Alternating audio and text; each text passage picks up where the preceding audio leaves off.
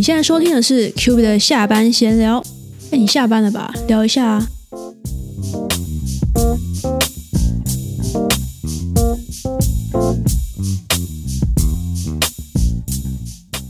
欢迎收听今天的 Q B 下班闲聊，我是 Qbit。这边哦，二零二三的第一路，先预祝大家新年快乐。不管是二零二三年新的一个年度，我有一种新年新希望的感觉，或者是即将到来的农历新年。都希望大家可以开开心心的。接下来新的一年就是二零二三，Q 月下班闲聊也会更加频繁的更新，来作为大家闲暇之余的一个陪伴。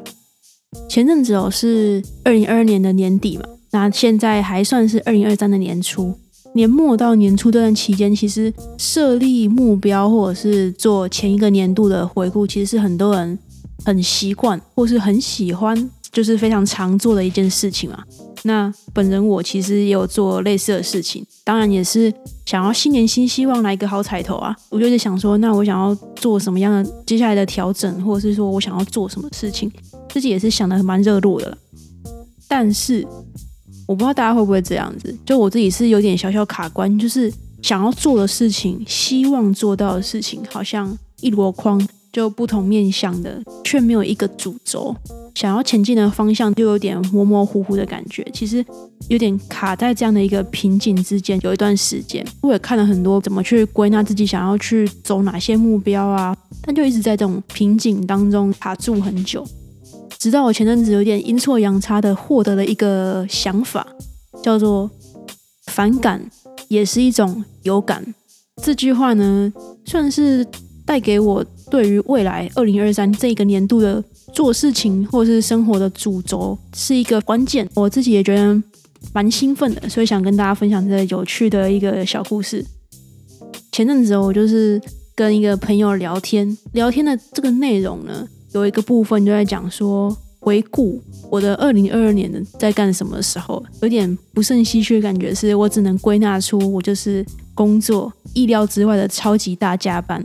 细想说，用哪一些情绪比较深刻的情绪来归纳二零二二年的话，可能就是一些失落的情绪居多，然后有一些不甘心的情绪也掺杂在里面，就是那种大家会比较归纳成所谓的负面情绪的那种情绪。然后我就跟我朋友说，我觉得就是二零二三年，我很希望就是可以往一个慢慢改变。就是不一样的方向去前进，想让自己变得更好，这样子。那就说很多人都是很希望有一个正向的一个什么事情啊，或是哪一句名言出现，然后让自己可以被这件事情激发，然后有感而发去做改变。我那时候当下不知道是可能被雷打到嘛，或者是哪根筋不对，很顺口的回了一句：“我觉得反感也是一种有感，反感的感觉。”也不一定那么差啦，就是只是被我们归类成负面嘛，被我们污名化的感觉，也是可以有感而发去做某一件事情。脱口而出的这一段话之后，我觉得有点打通自己的任督二脉嘛，自己被自己打通会不会有点好笑？总之呢，那时候我就是讲出来之后，我突然觉得自己被自己说通了。就是我一直很纠结，说我二零二二年有些事情就是会让自己结果不如预期，然后有点失望，有点失落。然后他就问我说：“那我总是有某一件事情是让我最深刻的吧？”我那时候就马上想到了一个画面。那时候跟有一位同事就是有比较激烈的一些沟通，那细节是什么，我真就不方便多讲。总之呢，讲到最后，他只丢给了我一句：“这就是职场。”当然了，那个要搭配他的表情啊，但是这表情我是演不出来。总之呢，就是这句话。我就发现，天哪！我一整年，如果整个情绪最深刻的一个画面，竟然是这句话。哎，我就只想说，到底为什么会对这句话纠结这么久？它也是很平凡的一句话，而且对这句话极度反感。哎，我相信这句话是有它的事实存在，没错。你去问十个人，大概。有九个到九点五个，他们可能不喜欢这句话，但是也没有到反感的程度。但为什么我会是那个零点五到一个人，就是会这么的不开心，然后这么的讨厌这句话呢？我事后真的很仔细的思考了，为什么会对这句话会这么有这个情绪存在。像我之前也是录了很多，就是理所不当然的特辑嘛，就是非常过去的以前，或许以后可以做一个回顾啦。或许我就是对于这种同意被所谓的规则绑住，然后没有一点点的想要改变或是想要反抗的心都没有这件事情，会特别的不喜欢吧。我们说职场文化，它或许是一种文化，是一种习俗，或者是一种政治正确嘛？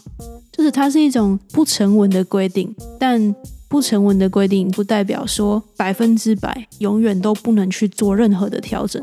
当然，探讨这句话并不是这一集的主轴。想说，哎，为什么会这样？得到这个答案，得到这个答案可以干嘛？我那时候就想，得到这个答案。那如果说我去年是因为这件事情最不开心的话，接下来一年，那我我有哪一些事情是可以做给我自己看，来证明给我自己看，说我其实做得到。我重点不在于说我要做给别人看，而是我要用什么方式。做给我自己看，证明给我自己看，说我是可以达到的。所以就借着这样的一个想法，就列定了两三个。我希望现阶段啊，目前希望说自己二零二三可以慢慢的一点一点去做改变的呃一个方向。这里也要穿插一个小小的从别人那边学到的一些我觉得蛮有趣的东西。我虽然有一个方向，有一个最终的今年度想要达到一个阶段性的。一个目标，但是目标总是遥远的。像《原子习惯》这本书里面有一个很重要的一个关键，叫做系统大于目标。它意思就是说，你可以有一个目标没有错，但是建立系统，比如说我的目标是今年想要瘦十公斤，那我的系统可能就是，那我每天有哪些事情是可以做到的？比如说，我就每天哦睡前运动三十分钟。早上要出去跑步之类的，就是举例啦，这样可能也不能瘦十公斤吧。就说系统跟目标，所以我就也有点运用这样的一个方式，然后去跟自己说：哦，我每天可以做哪些小小的改变，让自己往想要的方向前进。因为大家都不想要变成自己不喜欢的自己嘛。那既然我找到了一个我不喜欢的方向，那。我很自然而然就觉得说，那我往反方向可能就是我自己会比较开心的一个地方吧。就这样子找到了二零二三前进的一个主轴。当然啊，现在也才一月，距离年底十二月三十一号还有非常非常遥远的距离。说长不长，说短不短，中间可能要面临很多自己的懒惰是第一关，然后再来是心态要怎么保持。想要改变的心态，然后还有我要怎么样可以继续坚持下去，以及如果遇到突发状况要怎么去做应变，其实都是接下来我在慢慢改变的过程，或是慢慢不要说改变，就说慢慢去努力达成对自己的承诺的这个过程当中，要去慢慢成长的地方。那前面就是跟大家分享说我自己摸索出。我觉得适合我的一个制定新年目标的一个方式。当然，现在网络非常发达，就是不是只有看身边的人怎么去做目标设定也好，或是看自己的社群媒体上面大家去怎么做，可以得到资讯。甚至你就随便中文也好，英文也好，或是任何一种语言，你就到搜寻引擎上面。打出关键字，其实都有非常非常多的资讯，甚至还可以做出说 SMART 这种制定目标的方式，可以提供大家做参考。但到底真的适合你吗？或者说，到底什么样的方式才适合你？又或是其实是要 A、B、C 三种方式各取所需，其实才是最能够。在你身上发挥最大效用的呢？大学开始吧，到现在，然后试过非常多种方式，得出来一个小小的心得。我觉得就有点像是，像我平常就是蛮常看篮球比赛的。台湾篮球界有一位球员叫杨敬敏，啊现在是新北国王队的当家球星哦。他非常有名的一件事情就是他对于自己的自律，不管是训练上，甚至在饮食上，让他就是到了。篮球界算高龄啦，就是将近四十岁这样子。还是有非常好的一个身体素质，然后球技什么的，其实包含经验等等的累积起来，让他在这个球员生涯的接近晚期的这个阶段，还是可以有相在球场上还是有相当大的威胁性。那当然，从很多其他的资讯，不管是呃他的队友，或者是说很多人的访问，也可以知道他对自己是非常自律，然后他的可能饮食习惯什么的，就是对自己非常要求。假设我也是职业职业篮球员的话，或许我会觉得说，也会想要知道他的方式是什么样子，因为我可能也想说，哦，我想要这种年纪，我也可以跟他一样，有保持身体健康，然后有这样的体态，这样的肌耐力去去。做竞争嘛，当然也会想要啊，因为想要想要变得跟他一样厉害嘛。但是每个人个性不一样，就算你把他的方式全部 copy 一份放到自己身上，依照他的方式去做训练，去讲的更更 detail，就是，就是你又依照他的方式去生活，全部套到你自己的生活上，难道这就是真的是好的吗？不会有水土不服的情况吗？还是说你的个性会不会其实就不适合这一套？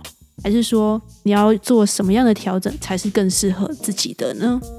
但我觉得不管是什么样的方式，只要是你自己喜欢，那也觉得适合自己，然后也可以明显感受到说，诶，我好像在往一个我喜欢的方向前进。我想它就是一个好的方式。那最后呢，也欢迎大家分享自己二零二二年印象最深刻的一件事情是什么。又或者是说，二零二三年你最希望达到一个目标是什么？